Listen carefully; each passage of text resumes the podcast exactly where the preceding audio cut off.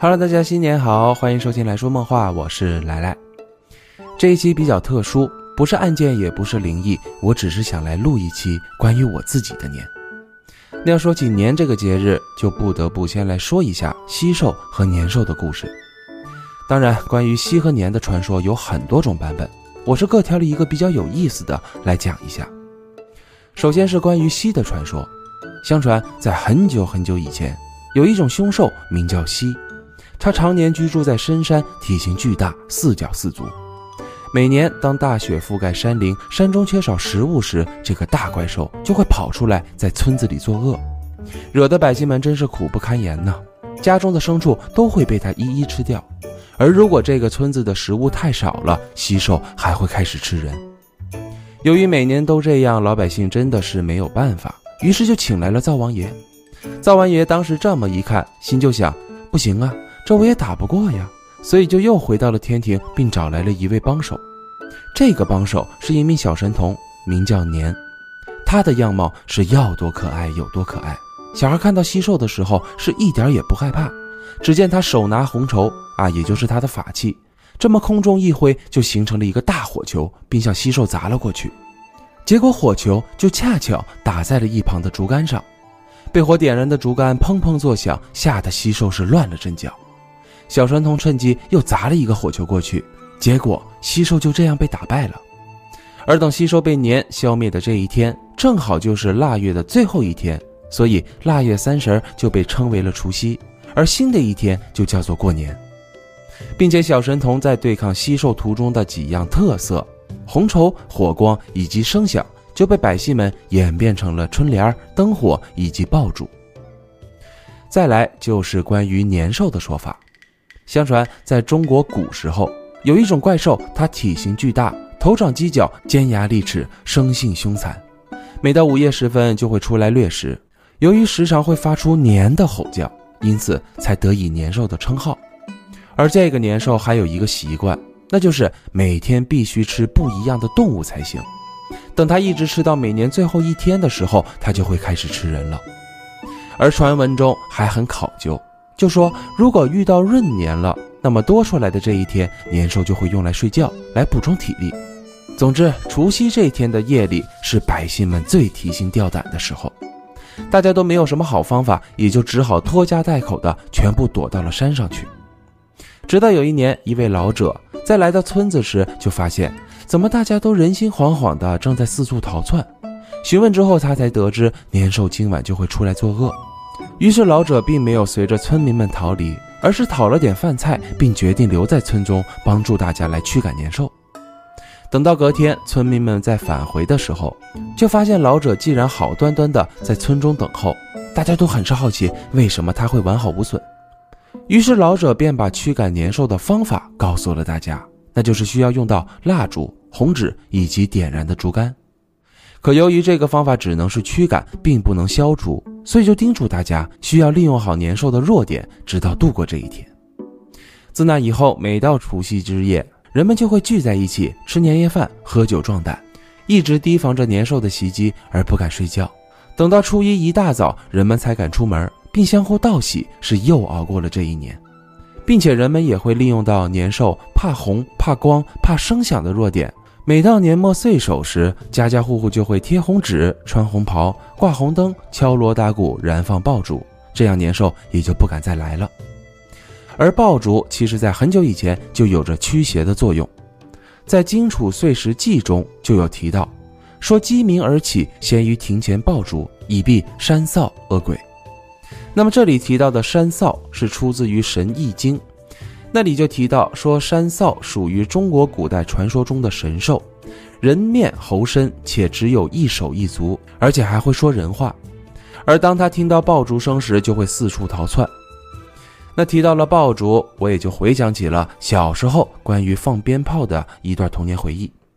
由于从小就生活在南方，没见过下雪，也没放过鞭炮，身为东北人的我是从来就没体验过东北的过年气氛。记得每年吃年夜饭的时候，大人们最常说的一句话就是：“唉，这个年过的是一点年味都没有了。”那会儿我是一点都不理解这句话的意思，可能在我的印象里，过年无非就是拜年、红包、红包、拜年。直到有一天，家里人是实在都坐不住了，于是就决定把我和我老姐都带上，回去东北来过大年。当时我们是坐了飞机，又坐车，直到我整个人都快要散架了，才终于是来到了我从来都没见过的三舅家。注意发音啊，是三舅，不是三舅。其实他是我们家的表亲，直接叫舅舅显得亲切。那里是一个不那么现代化的农村，给我的第一感觉就是是一个比刚下飞机时还要冷上一万倍的地方。虽说是冻得我们都大鼻涕直流，可我和我老姐都没有表现出任何的不情愿，反而是各种惊喜。我俩当时光玩睫毛上的冰霜就玩了老半天，而等进到院子的时候，我就像刘姥姥进大观园一样。看什么都很新奇，我才知道什么是地窖，什么是火炕，什么是积酸菜的大石头和比我都还要高的酸菜缸。更让我觉得不可思议的就是，我看到了一大堆的玉米，夸张到我觉得那些玉米都已经被堆成了一座高山。而我的三舅妈更是教了我一项技能，就是用两个已经晒干的玉米，一手拿一个，相互那么一搓，玉米粒就会全部掉下来的技能。我是忘记这种方式叫什么了。总之，我就记得当时我特别喜欢这么玩。而我的三舅在看到我和姐姐的时候，就一直在逗我们，能看得出来他很喜欢我俩。在我的记忆中，他一直就是一个皮肤黝黑、穿着整洁、瘦高瘦高且浑身烟味的人，也是我觉得最有意思的大人。他带我骑了倒骑驴，用一个轮胎带我玩了狗拉爬犁。还带我酣畅淋漓地体验了一回被埋在雪地里的打雪仗，而到了大年三十的晚上，他还带我体验了一次东北农村的放炮。不夸张地说，那场面如果说是打仗，可能有点过了；可要说是演习，应该也都不为过。叮当叮当，噼里啪啦噼里啪啦。如果说啊，真要有年兽的话，那我觉得东北绝对是年兽的高端局。其实放鞭炮这个环节是我当时最期待的项目，可是从小我都没见过这些，突然这么近距离的接触，也确实有点害怕。这会儿我三舅就对我说：“怎么样，小子，刺激不？想玩啥就给你整去。”我那会儿都傻了，犹豫了老半天，又看了看手里面拿着的一个小盒子，我就说：“三舅，我玩这个就挺好的。”他看我有些害怕了，就说。你一个大小伙子玩摔炮，那怎么行？说完，他就从身后拎起了一个大红色袋子，并摆在了我面前，非常兴奋的就对着我说：“你三舅，我早就给你整好了，快瞅瞅。”我当时蹲下去，好奇的打开袋子，这么一看，好家伙，当时我还以为袋子里装的那些都是加特林的子弹呢，那是一大袋子的挂边儿足足能有上万响那么多。我惊讶的抬起头，又看了看三舅。那表情至今都令我难忘，那是一副非常得意的表情，仿佛是在对着我说：“怎么样，你三舅我厉害吧？”这样的话，而且他当时还紧着跟我抛了几个媚眼儿看到他这个状态，我就更犹豫了，磨磨蹭蹭了老半天，是一句话都没说出来。结果三舅是憋不住乐，从袋子里就拿出了一条特别小的挂边说那才是给我玩的，刚刚就只是吓唬我。而且他当时还补了一句，他就说他觉得我胆子很小，肯定不敢玩那么大的。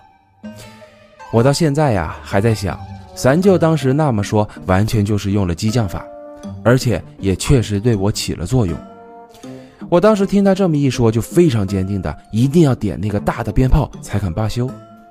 于是咱就看我已经上套了，紧忙就说：“好小子，就知道你肯定有这个胆儿，来，咱俩先拿这几个小的练练手。”听好了啊，右手抓鸟，左手点火，右手撒鸟，然后你就玩命往后撩，记住了不？嗯，记住了。右手抓着那根线，左手再点火，之后左手丢掉火机，我就往后跑。哎呦我的妈呀！亏我问你一嘴，你这是记得稀碎呀？左手你都把火机给丢了，你不找炮崩的吗？应该是点完火就把炮给扔了。来看好了啊！说完，三舅当时就给我做了一次示范，那行云流水的动作堪称完美，不带一点瑕疵的。只见他抓着烟头，点燃引线，还在手上看了这么一小会儿，随后又叼起烟头，撒开鞭炮，头也不回的就向我迎面走来。那会儿把我整个人都看呆了，感觉向我走来的已经不是三舅了，而是一个敏捷的武林高手，那实在是太帅了。而且此时他身后那些噼里啪啦作响的鞭炮，就好像在为他鼓掌一样。接下来也就轮到我了，而再接下来，我也还是把火机给丢了出去。我只记得三舅当时是大喊了一声“快撒手”，之后就迅速的给了我一脚，把我是给踹到了一旁的雪堆上。其实他当时也没用太大的力气，就是用脚把我给扒拉到了一边。当我坐在雪地上看着眼前那繁星般的闪烁时，那一时刻是我至今都还记得的快乐。那份快乐对于童年的我来说非常重要。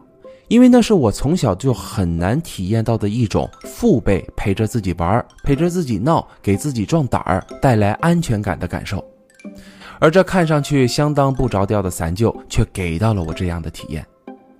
他当时笑嘻嘻地走过来，把我扶起，还拍了拍我身上的雪，就对我说：“小子，三舅我那一脚踹得及时吧？我就看你那小胖手搁那忽忽悠悠的，我就觉得不对劲，咋样？吓着没？”我当时那个兴奋的眼睛都快瞪出来了，我就拼命着在喊着：“舅，我还想玩嘿呀，还把这小玩意儿给玩美了。走吧，咱俩先回家，等晚上吃饺子前，咱们一家人再出来放。不，三舅，我还想放。这家伙还给整兴奋了。你刚刚不害怕了吗？这会儿没事了。我一点都不怕了。让我再放一个鞭炮吧。我看你长得像鞭炮，赶紧回家。就这样，三舅带着我回到家，接着他就和家里面人去忙着年夜饭去了。而在等全家人一起去放炮的时候，三舅还表演了他毕生绝学。他把窜天猴接到了烟花上，又把几个二踢脚插在鞭炮的上面，给我们来了一套豪华版组合大呲花。那是我至今为止最开心的一次除夕夜。再往后，我就一直没有机会再回到三舅家。而逐渐的，因为一些原因，家中的年味儿也越来越少，越来越冷清了。等我步入工作后，仿佛也变成了当年父母那样，总是因为工作的原因而很少能回家过年，甚至是自己总觉得只要还在年假期间，我哪天回去不都一样吗？所以就一次次忽略了大年三十这一天。说实话，我还记得以前帮同事抢火车票的场景。那会儿我组里面有一个四川的小兄弟，他竟然会为了没有抢到年三十的票而急哭了。我更加不理解的是，我有一个东北老乡，因为没有买到火车票，而是买了一张几千块的飞机票，就是为了年三十能赶回家。在我工作前几年那会儿，由于我和我姐姐都在北京，而我们最重要的姥姥是独自回到了东北老家，也因此我和我老姐就加入到了每年抢火车票的行列中。可我就发现年三十的票真的是太难了，可只要是买初一的，却总能轻松买到。所以每年一到抢票的时候，我都没有很认真的去抢过，一直就心想着那么拼命干嘛，也差不了这一天呢。可随着每年姥姥的坚持，我慢慢就觉得这老太太这么希望让我们吃上年三十的饺子，好像并不是固执，而是一份期盼。再往后。当我能帮着家里做几道年夜饭的时候，再到现在基本上都是以我为主厨的时候，我才体会到，好像确实是差了这一天，因为这意味着一家人能团圆在一起来辞旧迎新，好像也确实差了这一顿饭，因为这意味着这一顿饭是一家人忙忙活活、热热闹闹而营造出来的快乐。年让我有了变化。曾经大人们忙活的身影似乎转移到了我的身上，大人们过年时那些在乎的礼节也转移到了自己身上。小时候过年期间那些不理解、不在意的事儿，也开始明白其中道理，从而也去在意了。我觉得过年的时候就好像传承一样，就好像姥姥依稀还记得的狮子头、小鸡炖蘑菇、红烧鱼的做法。又或者是我老妈每年弄的饺子馅的秘诀，他们都传给了我，而我也变成了每年最努力、最趁早赶回家过年的那一个，变成了边做着年夜饭边算着时间，看谁已经下飞机了，谁又能几点进家门的那个人，更是变成了在年三十当晚陪着老妈在厨房里忙活，准时让家人在十二点钟声响起时而吃上饺子的那个人。而如今，我家这边虽说是禁止燃放烟花爆竹，可还是听到了有人在偷着放。比如我现在的家楼下就有人在放着，也就是这独特的声响，这种只有在过年期间能听到的声响，让我又回想起了我的三舅，才有了今天这期节目。我也希望透过这样的方式来和大家说说我自己的年和我理解的年。那么原本这一期稿子到这里也就结束了，并且我是计划着要在年三十当天更新出来。因为今年有很多地方我知道年三十都不放假，都还需要工作一天。我希望在那一天把节目更新出来，想对那些在年三十还在工作的人，又或是急急忙忙往家赶的人，以及因为种种原因不能回家而需要留守岗位的小伙伴们送去祝愿。透过节目来告诉大家一声，我觉得你们都是最棒的。可是却没能如我所愿，因为实在是太忙了。我需要忙着备食材，忙着布置家里，忙着做年夜饭，那真是一点空闲都没有。所以为了过好那一天，我就打消了年三十更新的计划。可我觉得节目放到这会儿才更新出来，也没什么不如意的，因为年三十那一天家里面人都很开心，也都吃得很开心。